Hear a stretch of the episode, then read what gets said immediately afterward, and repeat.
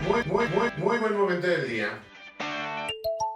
Estoy increíblemente feliz, muy satisfecho de estar un episodio más con todos ustedes y de tener a les grandes invitados el día de hoy. En el más acá está Omar. ¿Quién está en el más allá? Muy buen momento del día, hermana, amigues, me encuentro de lo más feliz porque nos podemos volver a escuchar.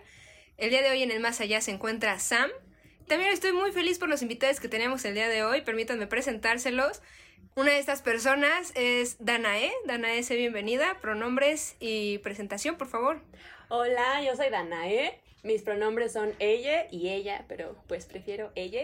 soy estudiante y pues le hago a la artisteada de vez en cuando. y amamos mucho. Y del otro lado tenemos acompañándonos a Saúl. ¿Cómo estás? Hola Omar, hola Samantha, hola Danae, hola a todos. Eh, yo soy Saúl, mis pronombres pues son todos los que existan, la verdad. Y pues nada, que también este, soy estudiante y pues no le hago la artisteada, pero pues aquí andamos. K-popere de corazón. Sí soy. El día de hoy eh, tenemos estas personalidades porque nos van a compartir sus experiencias como personas no binarias y queremos hablar un poquito sobre el género, sobre pues estas cosas que se viven, ¿no? Cuando vives en un sistema binario como es el nuestro. Ahora, quisiera comenzar, si me permiten, con, con la experiencia de Danae. Danae, ¿tú cómo viviste la experiencia de reconocerte como persona no binaria? Pues la verdad es que en diversos momentos ya me lo había planteado durante la preparatoria, pero me relacionaba con un grupo de mujeres muy, muy eh, transodiantes. Entonces, como que reprimí esa parte de mí que quería nombrarse como persona no binaria y pues fue hasta el año pasado, durante pandemia, que no tuve de otra más que pasar todo el día conmigo misma y mis pensamientos. Y pues un día decidí comerme un LSD con intención, ¿no? Bien intencionado, así como de, eh, este viaje va a ser... Sí, dije... Este con un círculo de sal. Una velita ahí en medio. Sí. ¿Me quieres decir algo, diosa de los géneros? Dímelo ahora. y dije, este, este, viaje va a ser con el único propósito de, de estar bien segura, ¿no? De si soy no binaria, si soy una mujer. Y pues literalmente me desnudé, me vi al espejo y dije como es que nada de esto lo asocio con, con ser una mujer, ¿no? Y me puse a pensar como en qué me unía al ser mujer y me di cuenta de que lo único que me unía al sentimiento de ser mujer era el dolor, porque todas me decían, es que pues naciste con vulva y los hombres te van a eh, odiar por eso toda tu vida y a maltratar y estás condenada a sufrir. Tienes que ser feminista y abolir el género y, odiar a todos los hombres del mundo. Y dije, ok, sí sigo odiando a todos los hombres del mundo, pero no significa que... Omar permaneció. Que, tenga que seguir llamándome como algo que no soy solo por el dolor, porque claro que he vivido todas las formas de violencia misógina, pero eso no significa que por eso tenga que nombrarme como mujer. Y dije, bueno, si eso es realmente lo único que me une, pues no tengo por qué permitir que siga siendo así. Y ya, dije, sí, soy no binaria y me lo reafirmé al espejo y hasta probaba decirme no binaria, mujer, no binaria, mujer y mujer no me vibraba y no binaria me, me vibraba, no sé cómo decírtelo, realmente me llenaba. Y después de eso, claro que me costó mucho trabajo aceptarlo porque no tenía ningún referente, no conocía a otras personas no binarias, pero me acerqué a un colectivo que tiene terapeutas no binarias y pues di con una psicóloga no binaria y con ella estuve trabajando la reafirmación de mi identidad y ahora todo es mejor y yo solía ser una persona como muy depresiva y nunca sabía por qué, o sea, no, no había una razón que, que, me tuviera así y desde que me asumí no binaria desapareció y mi ansiedad disminuyó muchísimo. Sigo siendo una persona muy muy ansiosa, pero es un nivel mucho más bajo comparado a mi adolescencia y mi pubertad. Y el saber que, que me produce bienestar nombrarme como no binaria hace que me reafirme como tal. Ojalá estuvieran ustedes presentes, ojalá pudieran verle su carita al, al, expresarse. Se nota que de verdad está muy cómoda en su propia piel y que después de esta realización es una persona completamente diferente. Uh, me da muchísimo gusto verte así, de verdad me da me enternece mucho saber que ser quien eres es el primer paso hacia la libertad completa. Tengo yo una pregunta para ti. ¿Tú consideras que el ser no binario es un paso hacia la abolición del género? Mm, no, es que realmente no creo que, es que siento que eso significaría que todas las personas debían identificarse como no binarias. Y no, y realmente no creo que identificarte como hombre o mujer o ser hombre o mujer sea malo, simplemente que yo no entro en esas categorías, pero creo que abolir el género es algo muchísimo más complejo, porque de entrada se tendrían que abolir otro montón de instituciones, porque el género no funciona por sí mismo primero tendría que abolirse el sistema patriarcal y tal. Y eso no depende de mí como individuo y no afecta de manera negativa a la lucha y tampoco positiva. Simplemente soy una persona más, ¿sabes? O sea, porque ser no binaria tampoco te va a hacer salvar el mundo. Simplemente es una categoría de tu identidad, pero puede ser tan culero o culera como haya sido el resto de tu vida. También cabe añadir que el hecho de nombrarte no binaria o como una persona trans binaria, hombre trans, mujer trans, sí implica un cuestionamiento muy profundo del sistema sexo-género y eso sí puede contribuir a estrategias que permitan una eh, abolición más prudente del sistema de género, ¿no? O sea, porque si en este momento quisiéramos eliminar el género por siempre, pues sería muy complicado volver a organizar a la sociedad, ¿no? Y que la sociedad perdiera como toda esa parte de su identidad, también es muy fuerte porque al, identificarte como hombre, mujer o como no binaria, hay todo un universo de símbolos que también permean el resto de tu identidad y si le quitas el género, pues difícilmente otras esferas de tu identidad tendrían sentido. O sea, todo está conectado, pero a lo que voy es a que todas estas críticas al sexo género son igual de, eh, abonan en el mismo nivel a la discusión. O sea, si viene de una persona así, si viene de una persona incluso misógina, no sé, incluso te da elementos para analizar, ¿no? O sea, cómo es que esta persona ve el mundo, cómo es que yo lo veo y cómo podría funcionar. ¿Tú qué piensas, Saúl? ¿Tú cómo viviste esta no binariedad? ¿Cómo te diste cuenta? ¿Y qué opinas sobre lo que acaba de comentar Danae de abolir el género? Bueno, en, en mi caso, bueno, supongo que, que todas nuestras experiencias son similares porque no me van a dejar mentir que durante nuestro crecimiento, desde la infancia quizás, nunca nos sentimos parte de, de un lugar, ¿no? Eh, cuando decían, este, los niños acá y las niñas acá, eh, les comentaba antes de empezar a grabar, que para mí eso me, me triguereaba bastante el decir, es que ¿por qué me tengo que ir con los niños, no? Si yo no me siento niño. Pero tampoco había algo dentro de mí de decir, es que soy niña. Y seguramente ustedes lo escuchan ahora súper extraño, pero es algo que pasaba dentro de mí, ¿no? Y es algo que sigue pasando.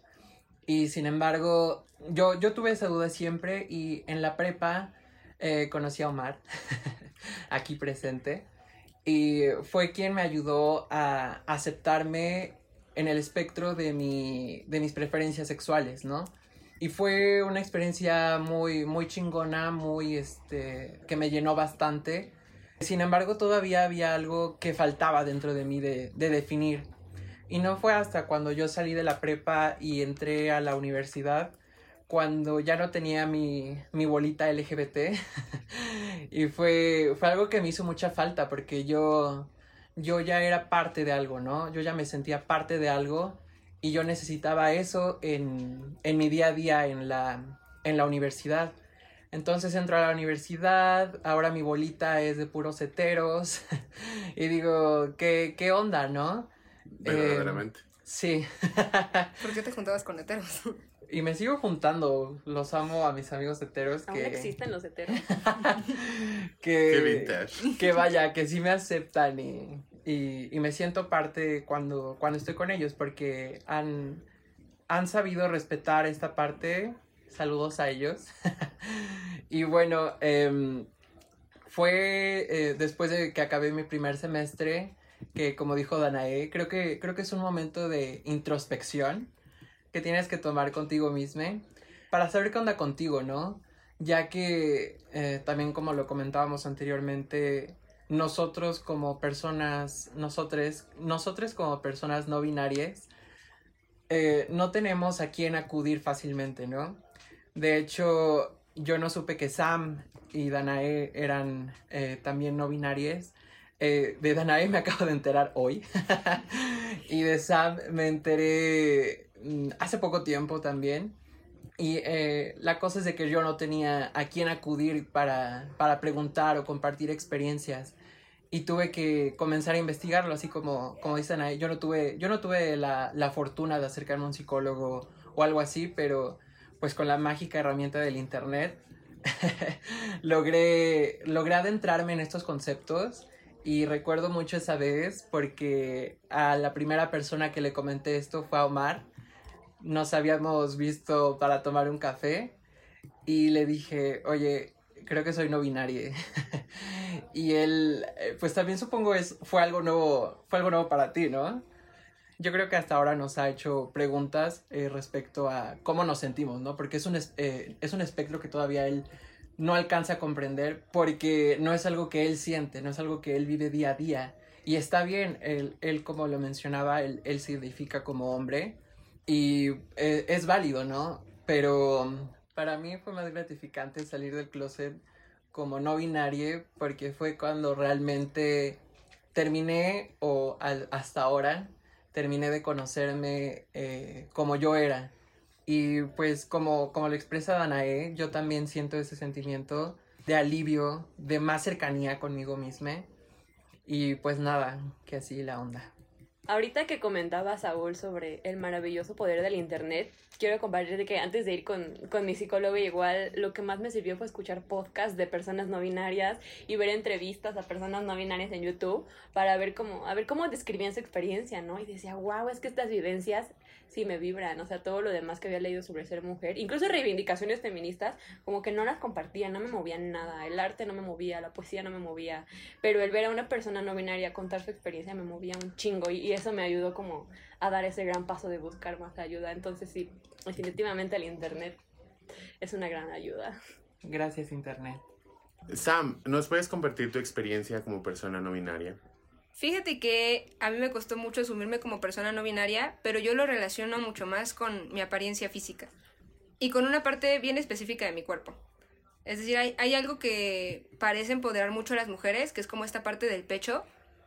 Y yo nunca me sentí por, o sea, es que no sé cómo, ni siquiera sé cómo explicarlo. Es que no siento que pertenezca a mí. Es que no siento que tuviera que estar ahí. No siento que sea parte de mi cuerpo. Me siento muy incómodo con esa parte. Y no es que sea trans, solo, solo es esa parte. Con lo demás estoy muy feliz. Como una persona no binaria, me siento más cómoda, más feliz, más en paz. Creo que incluso esta parte de asumirme como persona no binaria afectó en, en la manera en la que me desenvuelvo sexualmente. Porque ahora ya tenía, ya tenía límites. Ya tenía como prohibiciones con mis parejas. Era como de aquí para acá, lo que quieras. Esta parte, nada no la veas, no la toques, no insinúes nada, esa parte no está. Y eso fue muy complicado para mi pareja. Y esa es la, relación en la que tuve muchos problemas, en las que sentí que no estaban respetando mis límites. Luego llego y me encontré en una relación donde, donde entienden eso y ocupan mis pronombres. Ella, él, ella. Y eso me hace sentir muy feliz. Es decir, asumirme como una persona muy, como una persona no binaria me hizo sentir no nada más feliz, sino también amada.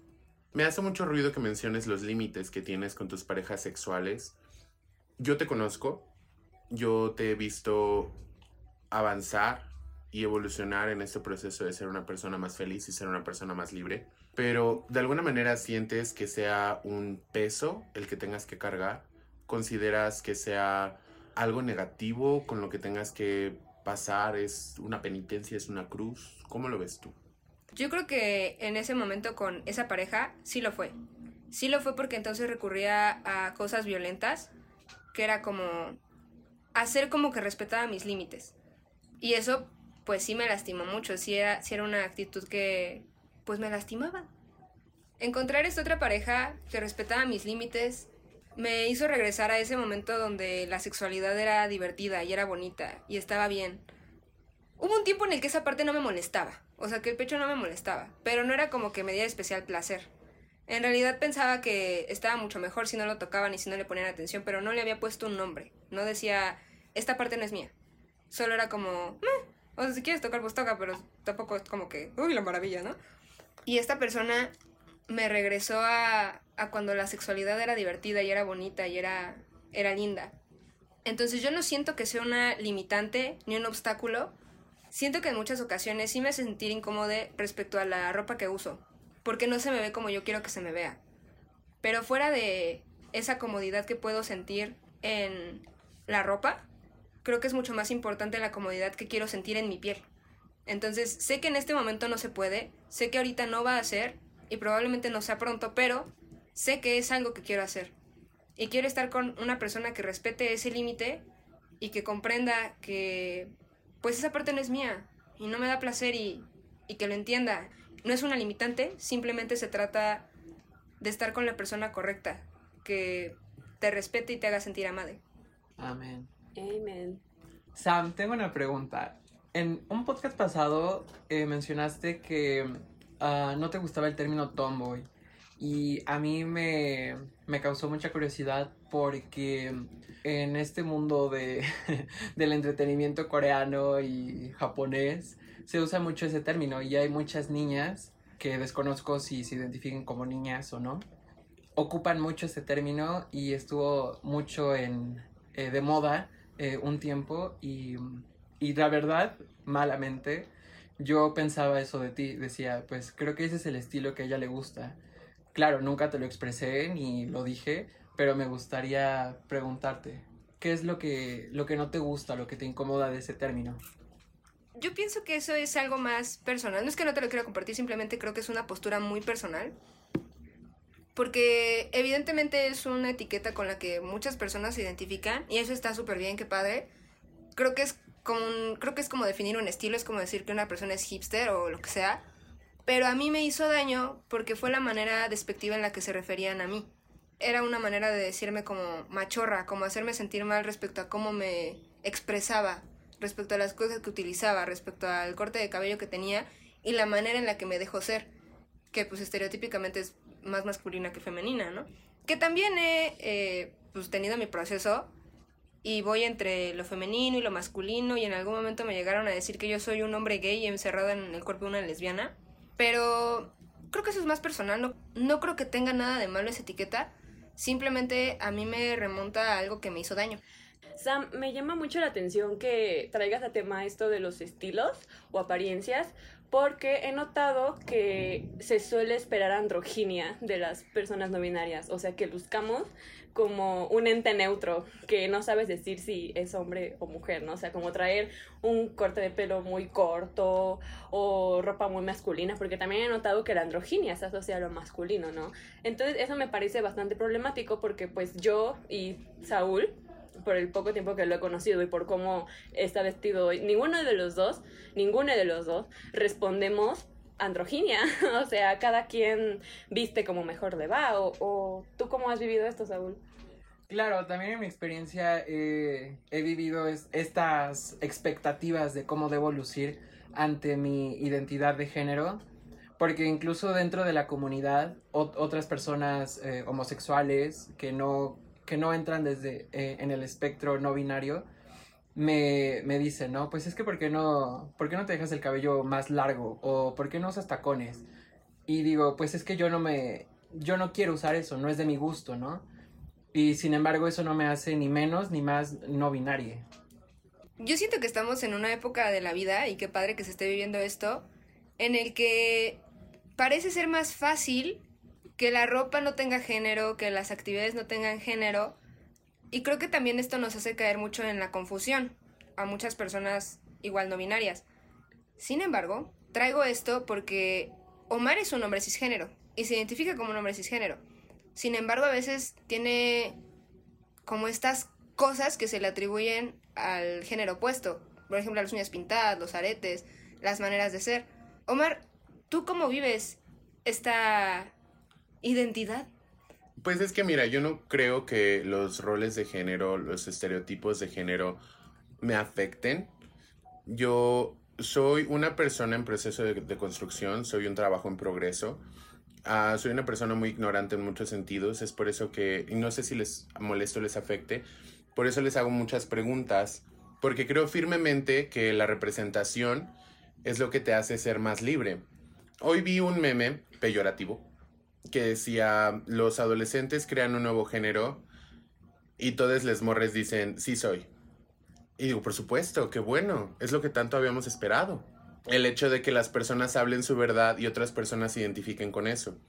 Me hace mucho ruido el pensar acerca de, de sus vidas, porque yo sé que mi, mi, mi vida fue difícil hasta cierto punto, el poder asumirme como un hombre mediana o alta o pequeñamente femenino, o sea, que podía navegar otros espectros de su género sin sentirse amenazado. Pero como ya lo mencionó Saúl, durante nuestras infancias, debido a que somos de generaciones uh, más o menos similares, se nos dijo que los niños iban de un lado y las niñas del otro, se nos dijo que los hombres son de cierta manera y las mujeres son de otra. ¿Cómo se han sentido ustedes y cómo han llegado a términos con, con esto? Yo sé que en mi experiencia, cuando me asumí como un hombre homosexual, sentí más libertad porque la sociedad no esperaba nada de mí. Es algo parecido, es algo diferente. La razón por la que lo relaciono con algo mío es para poder identificarme más. Y yo sé que a los miembros de la audiencia que sean cisgénero van a poder identificarse mejor. No que tengan ustedes ningún tipo de obligación en hacernos sentir identificados con sus experiencias, pero que de alguna manera podamos entenderles mejor y tal vez uh, en algún momento dejar de hacer tantas preguntas. Claro, creo que este ejercicio de comparación sirve mucho para comprender nuestras experiencias, porque mucha de la invalidación que recibimos es a partir de que simplemente no conciben que una persona pueda ser algo diferente a hombre o mujer, algo que siempre, siempre, siempre desde el inicio de los tiempos se nos ha dicho. Y pues a mí me gusta mucho hablar de mi infancia no binaria porque mi mamá fue una persona muy liberal, desde muy joven fue feminista, pero se asumió como tal como hasta los 28 yo creo, pero sí me dio, o sea, como esa libertad de pensamiento que tenía, me dio a mí una infancia muy libre, en la que no tenía ningún tipo de restricción en lo que yo quisiera usar o jugar, o sea, ella me, me daba todo lo que estaba a su alcance para para no encasillarme, o sea, desde antes de que yo pidiera, no sé, coches o lo que fuera, ella ya me compraba tanto muñecas como Hot Wheels, como pistas, como los luchadores todos tiesos que tenían unas capas increíbles. Pero entré al kinder y empecé a notar que había restricciones, ¿no? O sea, ¿por qué ya no me dejaban jugar con coches y en mi casa sí podía? Y eso me generaba mucho conflicto porque de todo el grupo yo era la única persona que se indignaba y que lloraba y se enojaba porque mis compañeras eran muy felices jugando con los juguetes que les daban permiso de utilizar y, y a mí me enojaba mucho, no es que no me gustaran esos juguetes, es que yo quería jugar también con otros que no me dejaban. Y yo verdaderamente no comprendía y yo iba con mi mamá y le decía es que no me dejan jugar y, llegaba muy triste y ella me decía, bueno, es que ellas no entienden que tú puedes jugar con lo que quieras y que puedes ser libre. No me daba explicaciones más profundas porque yo era muy pequeña, pero esa explicación no me bastaba y no entendía por qué ellas sí eran felices y yo no, y por qué ellos sí eran felices con las reglas que había y yo no. Y durante la secundaria recibí muchas burlas por mi apariencia física porque sí lucía muy andrógine, fíjense que, y hasta después caí en cuenta de por qué, ¿no? disfrutaba mucho cuando en la tortillería me preguntaban si era niño o niña o que los niños que jugaban en la cuadra me detuvieran a preguntarme, oye, ¿tú eres niño o niño? Y yo sé que no lo hacían con malicia y yo les respondía como de, ¿tú qué crees que soy? O sea, en realidad nunca les decía. Y lo disfrutaba mucho esa sensación de que nadie supiera leerme. Y cuando mi mamá estaba presente, se enojaba muchísimo. Y dice, es que ¿por qué te tienen que preguntar si tú eres una mujer? Nada de lo que uses este, te hace dejar de ser mujer. Y yo decía, bueno, es que a mí no me molesta, o sea, realmente me gusta. Pero tampoco entendía por qué mi mamá se enojaba. Y ya después como que todo eso tuvo sentido. Eh, realmente era una manifestación de lo que yo estaba sintiendo y de cómo me percibía a mí misma y cómo quería que los demás me leyeran. Sí, la verdad es que las infancias son bien difíciles, ¿verdad? Así como no, no binarias, porque a diferencia de ti, Danae, yo eh, sí viví una, una infancia muy, muy restringida. A mí me mamaba jugar con muñecas. Yo le robaba las muñecas a mi hermana y ahí andaba este de que, ahí con, con los Max Steel que tenía y ya este, que ahora los novios y que vestirlas y que el cabello y no sé qué. Y no sé, eh, me hubiera gustado poder haberlo hecho sin estar escondidas de mi mamá, ¿no? O de mi papá. Y incluso aquí, este, quemando a, a mi primaria, que los que me conocen, pues ya, ya sabrán cuál es, que los directivos estaban muy, muy al pendiente de, lo que pasaba en la, en la escuela Y yo en la primaria me juntaba pues mayormente con niñas. Y me hicieron la mega gatada de, de decirle a mi maestra que me dijera a mí que me, prohi- me prohibieron juntarme con niñas en el recreo. Y la neta sí estuvo bien, bien culero y es de mis traumas de la infancia. Pero, digo, ahora ya lo digo riendo, pero pues sí estaba súper feo, ¿no? O sea, ¿cómo, hasta, hasta dónde llega la intolerancia de las personas para reprimirnos de esa manera? Y es algo que, que me duele, o sea, que digo, pude haber tenido una mejor infancia, eh, mejores recuerdos de mi infancia y sin embargo tengo eso, ¿no? Que, que me mancha y que me duele. A diferencia de ahora que, que vi un TikTok eh, en inglés de, de Estados Unidos, que era un niño pequeño que le preguntaba a una niña, ¿hoy eres niña o niño? Y la niña le decía, hoy, hoy soy niña. Y, y lo decían con tanta naturalidad, digo, nunca sabemos que sea real o que no en TikTok, pero me gustó, me gustó tanto eso que dijera, güey, imagínate que, que me lo hayan preguntado a mí en la primaria y sin pedos decirle, no, es que no soy ninguno, ¿no? Poder, poder haber vivido mi infancia sin, sin estos pedos mentales de, de tener que, que decidir si quiero ser mujer o si quiero ser niño y que me obligaran a ser niño. Entonces sí, te- tengo fe en, que futuras generaciones puedan, puedan vivir una infancia mejor. Sus experiencias me suenan muy familiares.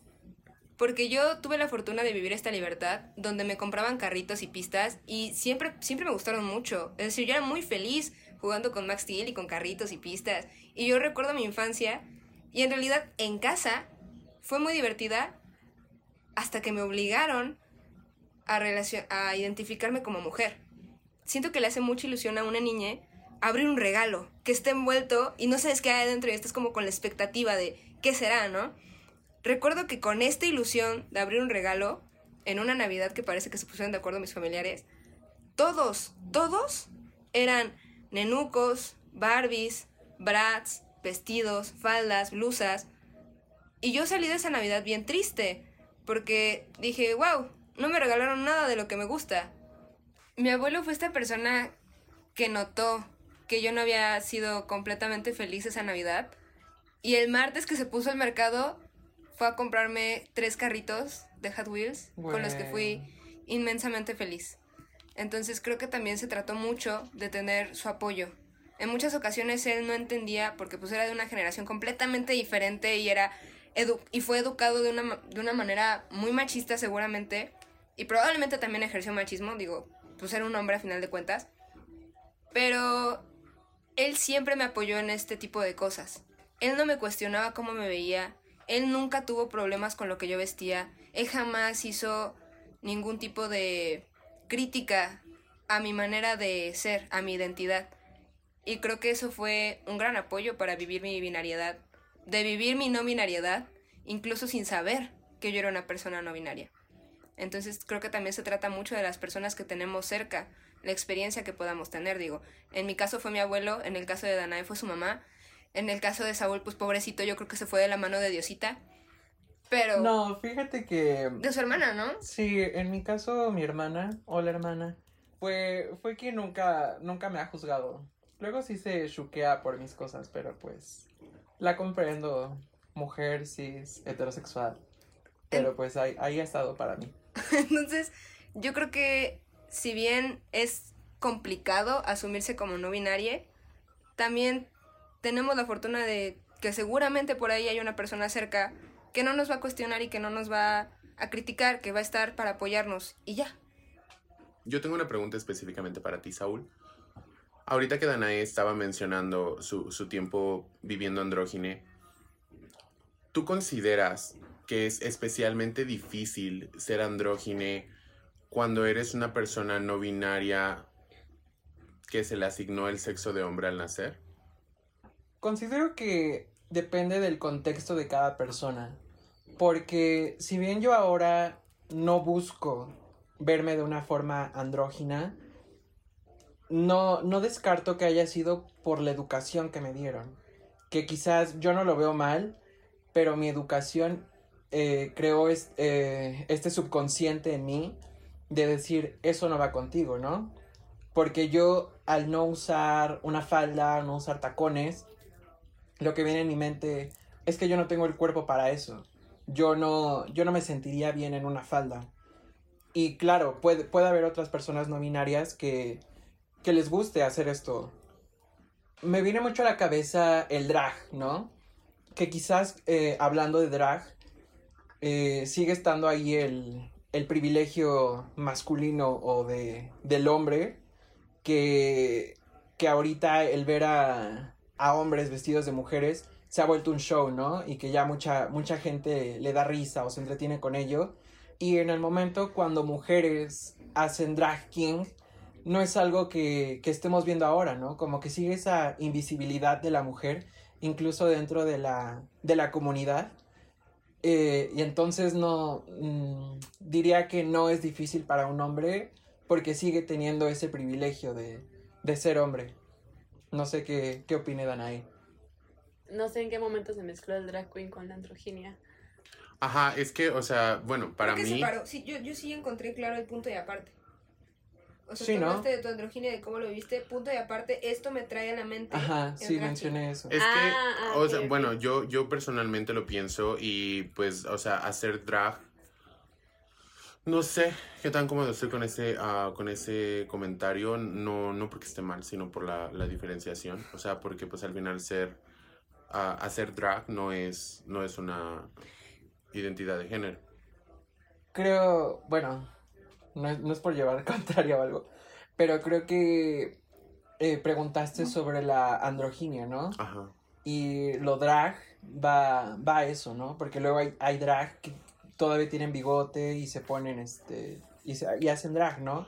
Pero Pues yo creo que es una elección personal. O sea, es que yo pienso que incluso dentro de las artes performativas que es el drag, está muy marcada la binariedad. O sea, eres un hombre cisgénero fuera de drag y ah, dentro de drag si eres o intentas dar una ilusión de mujer. Porque es un performance. Ahí hay quien, quien lo hace absolutamente diferente, o sea, que hacen ah, maquillaje de payaso o que se ven como mujeres, entre comillas, mu- muchas comillas, porque es muy ¿Por, por qué no contestas eso? Contestar eso y decir sí o... Brian. Yo también quiero hacer una aportación. Es que justo algo que se dice del drag, king- dra- drag queen es que no es que intenten ser mujeres, sino jugar con la feminidad. Ajá. No disfrazarse de mujeres justamente. Y no creo que eso sea androginia porque no intentan un estado neutro, sino resaltar muchísimo la feminidad. Y la androginia es algo neutro, ¿no? Que no puedes decir si es femenino o masculino. Espera, pausa. ¿Se puede quedar esto? Sí. Yo he escuchado muchos comentarios de personas en general que no están a favor del drag as a whole, como drag king, drag queen, porque perpetúa estereotipos. Y yo pienso, yo me siento a pensar, y creo que eso es algo que viene de otras cosas, ¿no? O sea, que, que vivimos, vivimos en una sociedad que ha designado que el maquillaje lo ocupan nada más las mujeres. Y yo creo que más que más que jugar a ser mujer o más que vestirse de mujer, el drag sí es un performance. Es que yo creo que sí es bien importante am, identificar justo en este momento que hacer drag no es una identidad de género. Que cualquier persona, binaria, no binaria, am, Sí, hizo trans. cis o trans, ajá, lo pueden hacer sin ningún problema. Y que se queda justo ahí. Am, ahí, ya se los había dicho, ¿no? Están las, las bio queens, que son ah, mujeres cisgénero que hacen drag de mujer. o que hacen drag queens. Am, drag kings, que pueden ser tanto hombres como mujeres sin ningún problema. Drag queens, hombres y mujeres sin problema. O sea, sin, sin no binarias incluidas en todo esto. Y es que el drag se origina ah, en el teatro, porque no eh, había mujeres en el teatro, entonces eran hombres los que hacían los papeles de mujeres. Y esto se llega a, los 50s, 60s, pienso yo, donde el, el que un hombre hiciera drag era una burla justo a lo que les decían que parecían.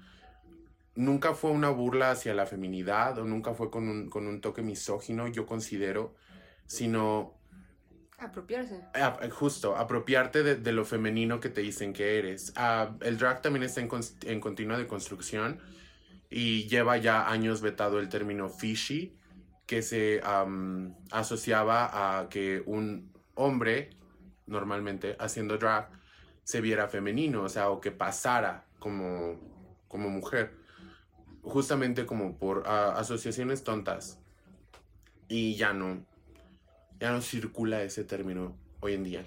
A lo que iba mi pregunta es que si ustedes consideran que hablando específicamente de personas cis, sin, sin meter a, los, am, a las personas no binarias, ¿ustedes consideran que la, que la androginia es específicamente difícil para un género que para otro?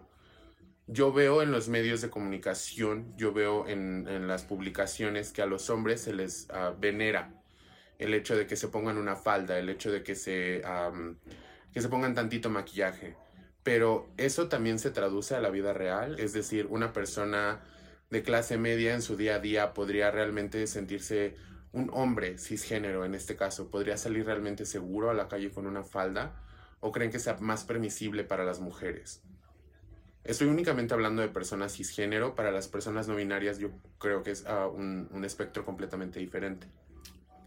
Claro, pues yo observo que hay muchísimo rechazo por ambas partes. Si tomamos como punto, es que yo creo que igual varía como geográficamente, ¿no? Pero si tomamos por, como punto de referencia donde yo vengo, que es Ecatepec, pues sí creo que es muy complicado que una persona cisgénero pueda usar o performar elementos del género opuesto, porque con el simple hecho de decirte que no he visto hombres con falda, es algo ya bastante eh, simbólico, ¿no? Por así decirlo, o una señal bastante evidente de que no hay mucha libertad para ello, porque pues los roles de género sí están como muy, mucho más divididos. Pero sí he visto más a mujeres andróginas. Y siento que sí se les ve igual de mal, pero no se les recalca tanto, porque creo que, creo que es más sencillo que una mujer utilice elementos asociados a lo masculino que al revés. Porque, por ejemplo, los pantalones que antes no estaban permitidos para mujeres, pues ahora ya lo están y es algo súper común y ya nadie concibe que, bueno, a menos de que seas de alguna religión, ya nadie concibe como que te restringa a usar pantalones porque son de hombre. Entonces, Em, ajá, o sea, por eso les decía como que se me hace bastante curioso que la androginia siempre se asocia a lo masculino, a lucir masculino, porque entonces sí hay aceptación.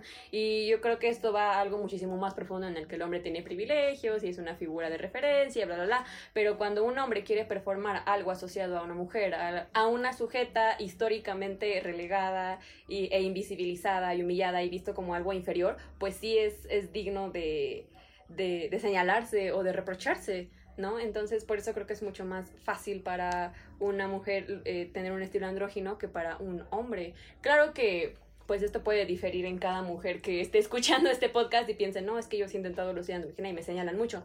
Este, pero por eso le decía, varía de contexto a contexto y al menos desde donde yo vivo es como lo he visto. Claro, y también, ah, ya lo habían mencionado en otro podcast, recuerdo, el caso Harry Styles Ezra Miller en el que se puede alabar esto y concuerdo mucho contigo porque también en mi pueblo también esto, esto está súper mal visto. Yo tampoco he visto a un hombre con falda ni nadie. Entonces nos lleva a que solo, solo gente blanca, solo hombres blancos, solo mujeres blancas pueden, pueden vivir esta androginia sin ser señalados, ¿no? Y al contrario, ser alabados por esto y ser unos íconos en la moda y demás y en nuestra realidad, eh, México, este, clase media baja, pues es, es algo que todavía no, no vamos a vivir y creo yo estamos aún muy lejos de... Hace poco, o sea, no te sé decir fechas, pero hace poco hubo un caso en España en el que los profesores, como método de protesta, empezaron a llevar falda a la escuela. Porque un día uno de los estudiantes decidió ir con falda, ¿no? O sea, él, él dijo, hoy amanecí con ganas de usar falda y bendiciones. Pero lo expulsaron de la escuela por el simple hecho de llevar falda. Y entonces como método de protesta, varios profesores de España empezaron a llevar falda. Entonces yo asocio personalmente que estas cosas que hacen los hombres cisgénero, de ir y venir entre lo estereotípicamente asignado a una mujer y lo estereotípicamente asignado a un hombre, esa manera de reivindicación, pero no siempre. O sea, por ejemplo, también veo o viví esto de las novatadas, ¿no? Que visten a un hombre cisgénero, heterosexual, o no, quién sabe, pues con ropa estereotípicamente asignada a mujeres. Y lo hacen a modo de burla. Lo hacen para que se sienta humillado. Lo hacen para que se sienta tonto haciendo eso. ¿Y por qué? O sea, ¿por qué tendríamos que asociar el género femenino a algo que da risa? Algo para humillar a alguien. Que eventualmente nos trae de vuelta circulando hacia el machismo y la misoginia, ¿no? Am, ahorita que se viene el Día del Padre, honestamente no sé cuándo sea porque, jaja, Es este domingo. Mañana. vaya.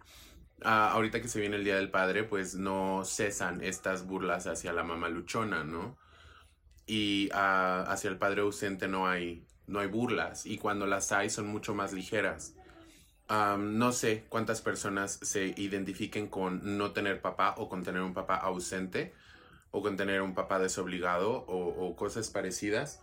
Que yo sé que no todos, que yo sé que hay mu- muchos buenos padres en el mundo. Lo que sí es que cuando hay una mamá mala, se señala bastante.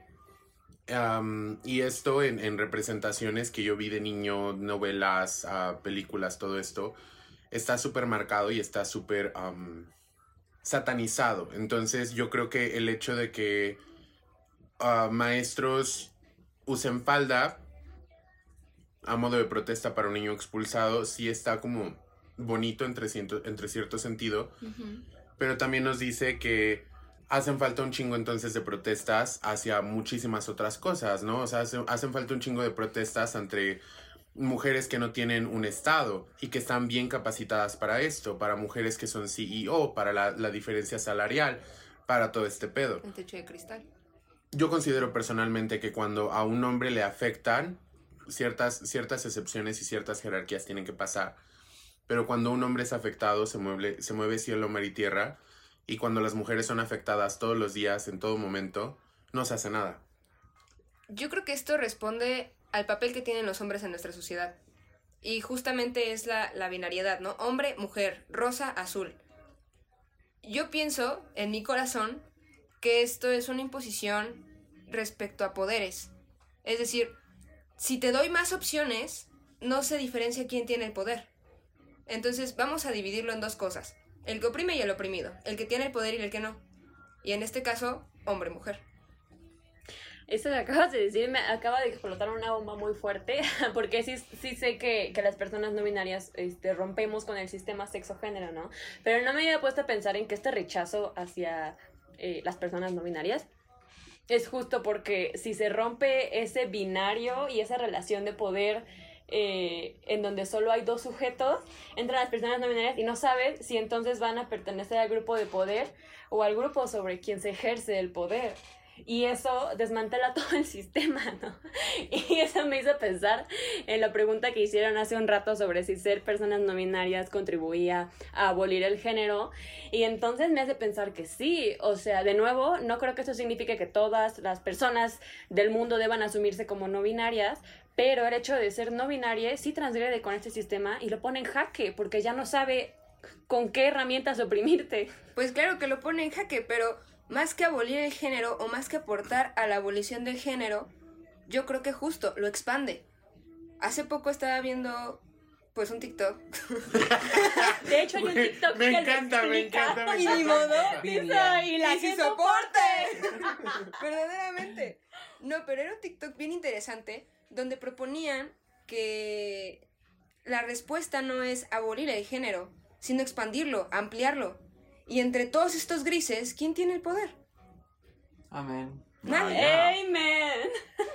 Entonces, yo aquí vengo a iluminarlos. Y ni modo, Jesús, sí, sí soy. Concuerdo totalmente con, con sus aportaciones porque yo en mi privilegio de cis passing, que es que la gente me vea como hombre, eh, luego se espera que yo sea como ciertas cosas o esperan que tenga ciertas acciones y es como de que no, no, porque yo no pretendo asumir ningún rol superior frente a nadie, ni yo considero que esto sea un privilegio para mí, porque yo no lo asumo así.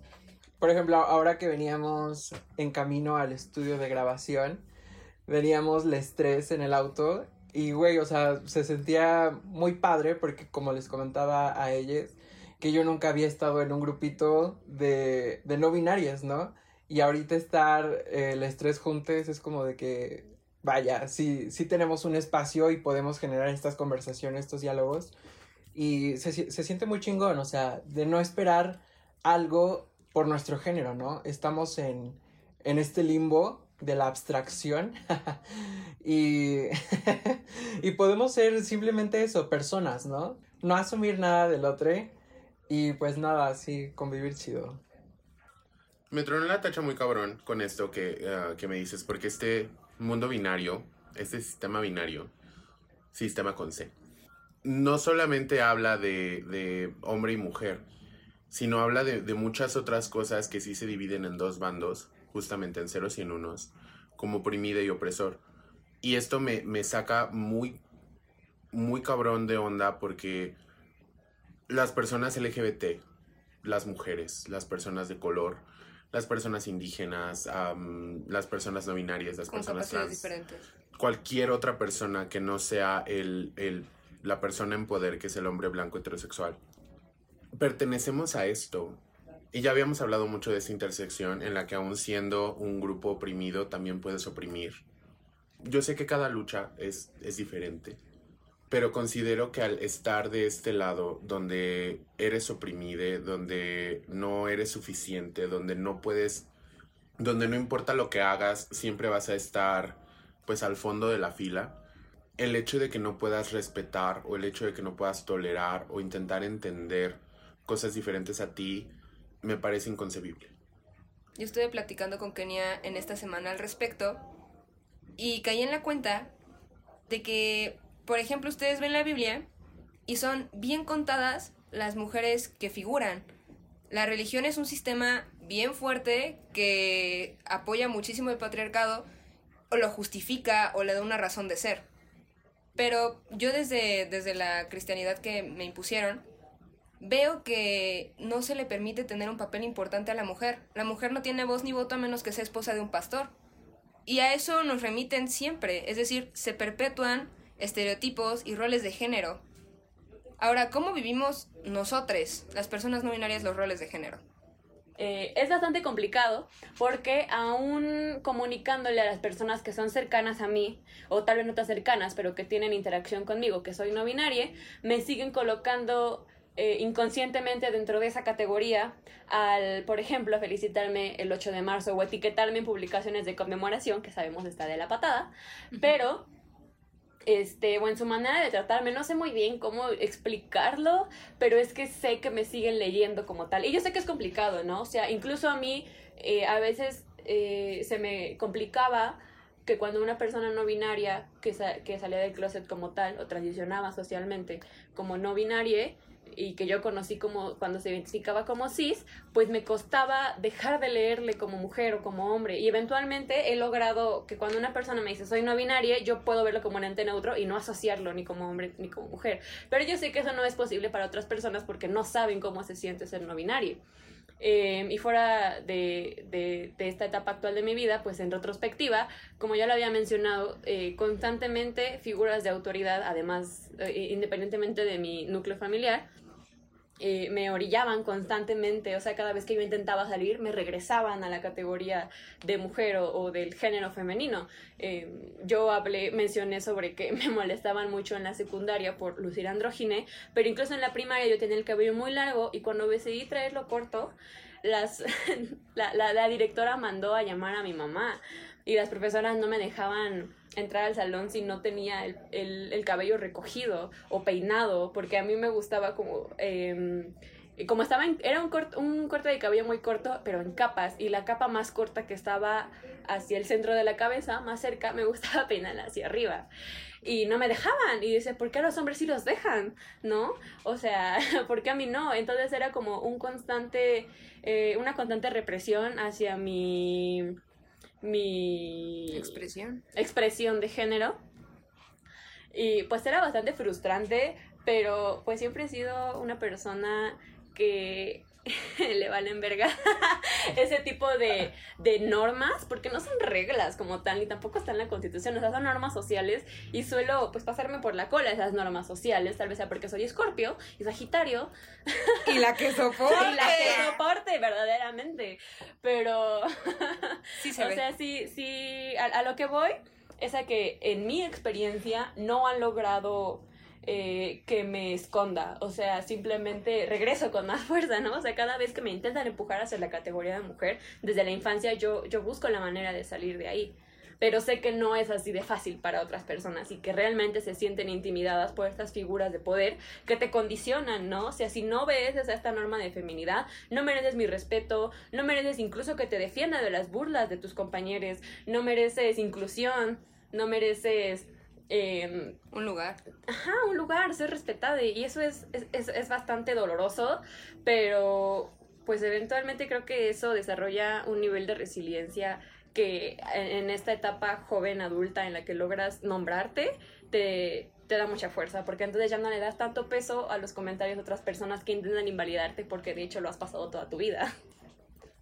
A mí me encanta que menciones esta palabra de resiliencia o sea, creo que es, creo que es algo muy de la comunidad LGBT. Yo siempre, yo siempre pienso bien de las personas, ¿no? Entonces yo sigo creyendo que las personas LGBT somos mucha luz y que somos mucha rebeldía. Entonces, a mí me encanta esta lucha que tenemos entre todos para salir de los estereotipos, para salir de, de lo que nos... para salir de aquello que nos imponen. Y yo, yo, bueno, mi pregunta anterior iba más como a los roles de género, ¿no? Yo he vivido estas, estas circunstancias, estas situaciones en las que mis tíos sí esperan que yo les sirva la comida. Mis tíos sí esperan que haga cosas por ellos, esperan atención de mi parte porque pues soy mujer, ¿no? O ellos entonces, más bien con eso me refería a los roles de género, pero me parece muy importante y muy bonito todo lo que mencionas.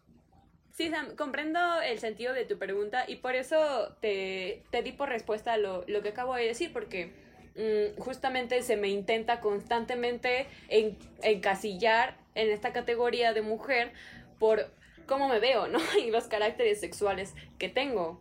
Y eso es algo con lo que he luchado durante toda mi vida, o sea, salirme de esa casilla y que aunque me intenten meter, yo me salgo de ahí. A eso es a lo que iba, ¿no? O sea, te mentiría si te dijera que me, que me siguen oprimiendo estos roles de género, porque la verdad es que no, o sea, justamente eh, la resiliencia que he ido generando a lo largo de mi vida y perfeccionando me ha permitido dejar que esos comentarios me lastimen o me hagan sentir insegure sobre mi identidad.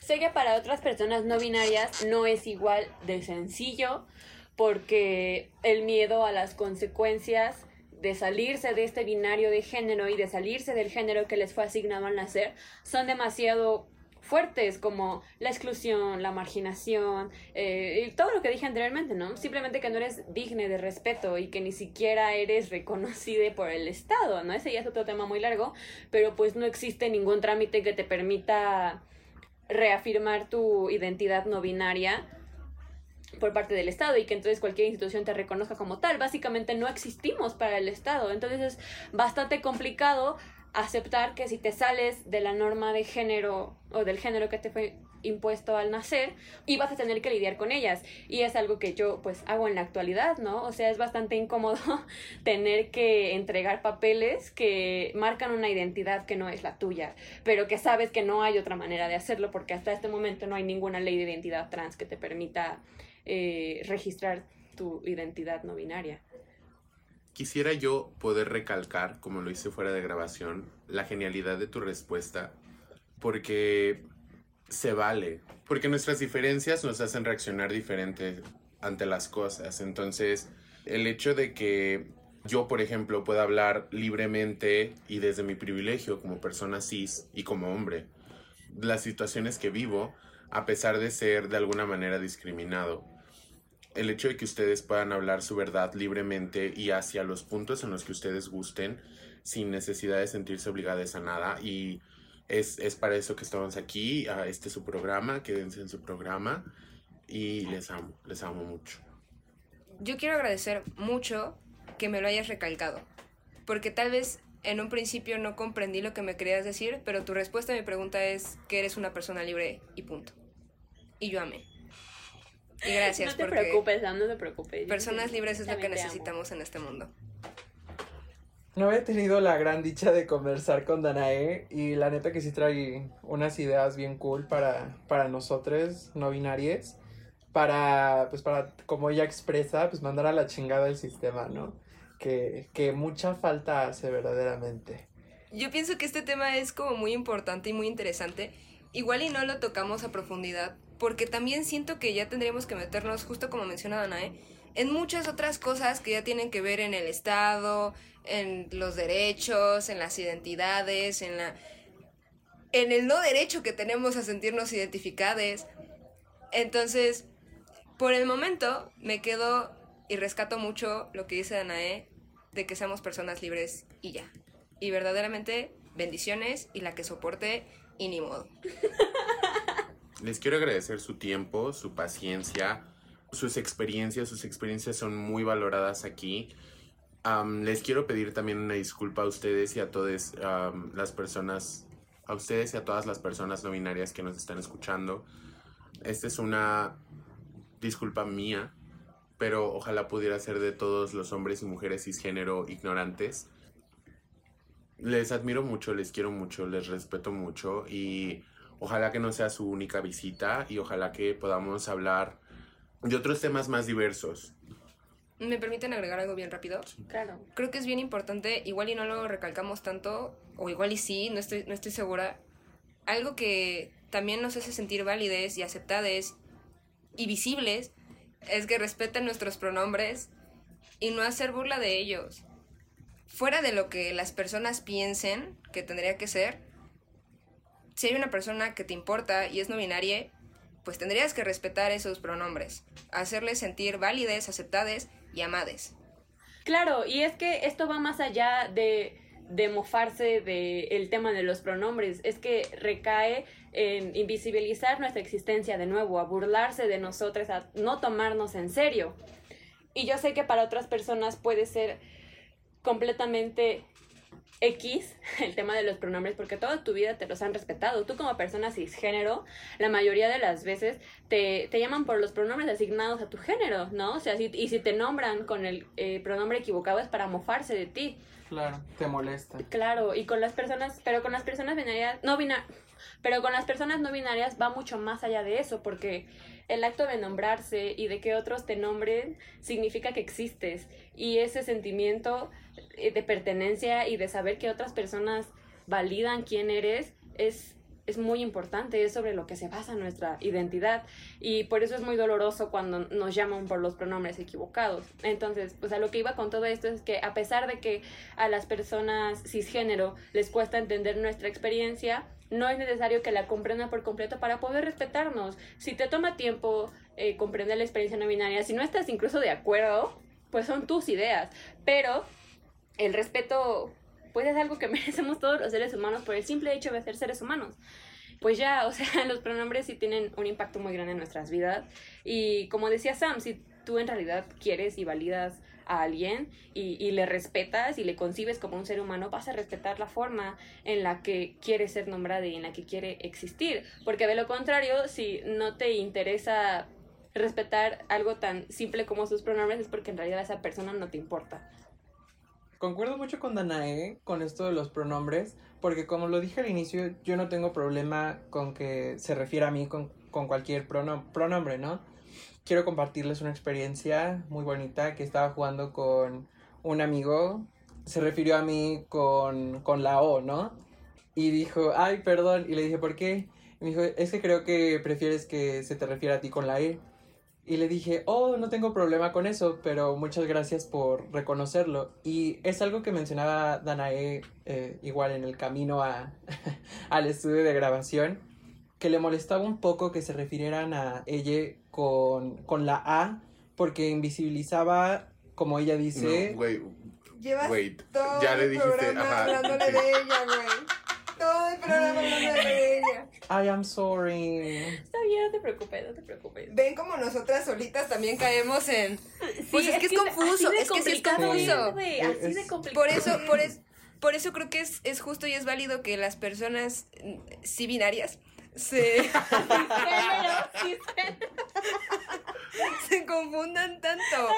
Porque hasta nosotros nos, nos cuatrapeamos a veces, ¿no? Mira, es muy vi- complicado, pero el paso está en querer y respetar, ¿no? Ajá, es que, ajá. Bueno, un, un pequeño disclaimer de mi parte es pedir disculpas a Danae por referirme a ella como femenino.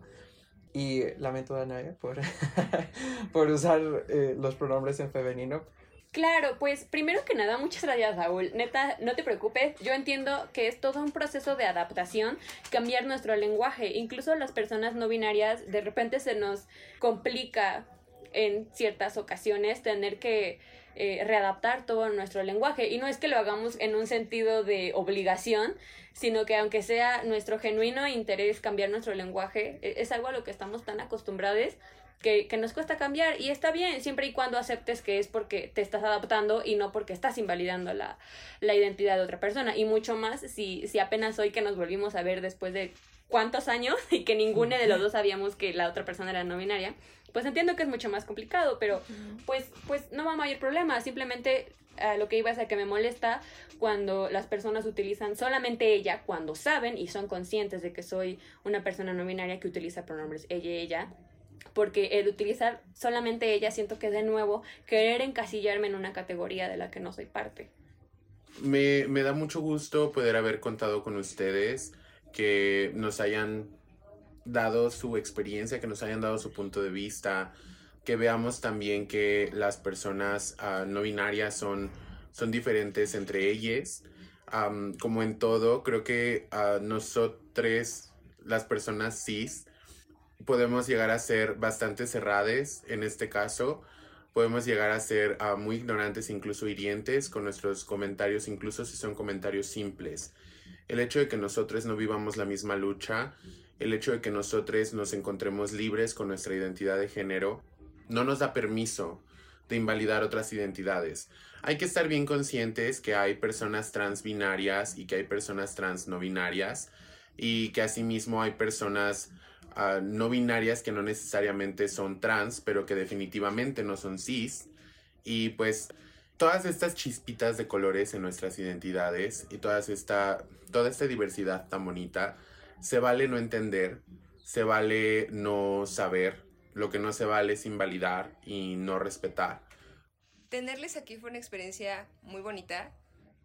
A pesar de que siempre me encuentro muy cómoda con Omar y con el resto de, con el resto de invitados verdaderamente, siento que esta vez pude conectar en otro nivel con las personas que nos acompañaban y eso me hizo sentir muy bien porque al igual que Saúl, yo no había tenido la fortuna de tener una conversación tan abierta, tan bonita y tan personal con personas no binarias. Y pues es bonito sentirse acompañada y que no están soles. Y les amamos. Les amamos también. Muchas gracias a, Sam y a Omar. Realmente fue una experiencia muy bonita poder hablar de estos temas tan libremente y con otras personas no binarias, porque de verdad que estos espacios difícilmente se encuentran. La mayoría de las veces son mixtos, aunque sean seguros, ¿no? Pero el saber que estás hablando con otras personas que también entienden tu experiencia y que la comparten es bastante reconfortante porque también te puedes ver representada en, en tus amigues y personas cercanas y, y eso de verdad que no tiene precio. Así que muchas gracias por el espacio. Pues sí, pues también muchas gracias Omar y Sam por, por otorgar este, este capítulo de, de este podcast tan bello a nosotros, personas no binarias, que bueno, como vieron es un tema muy complicado y que seguimos aprendiendo de ello. Y pues que estos espacios son los que los que dan pie a seguir esta charla y pues ojalá que ustedes les que nos oyen también tengan una, una opinión de esto y también se, se adentren a este mundo para, para identificarse, para respetar o para validar también. Recuerden que tenemos un buzón de quejas y sugerencias. A Omar lo pueden encontrar en Instagram como arroba soy la gata bajo la lluvia. A Sam como arroba soy la maldita primavera. A Danae la pueden encontrar como arroba aroma de una flor de piel. En este podcast les gusta burlarse de mí, entonces vuelvan a poner mucha atención. A Saúl lo pueden encontrar como arroba SA2C99. Muchas gracias por acompañarnos el día de hoy. Fuimos muy felices verdaderamente. Que sigan teniendo un excelente momento del día. Hasta el jueves. Excelente momento del día. Hasta el jueves. Bye. Bye.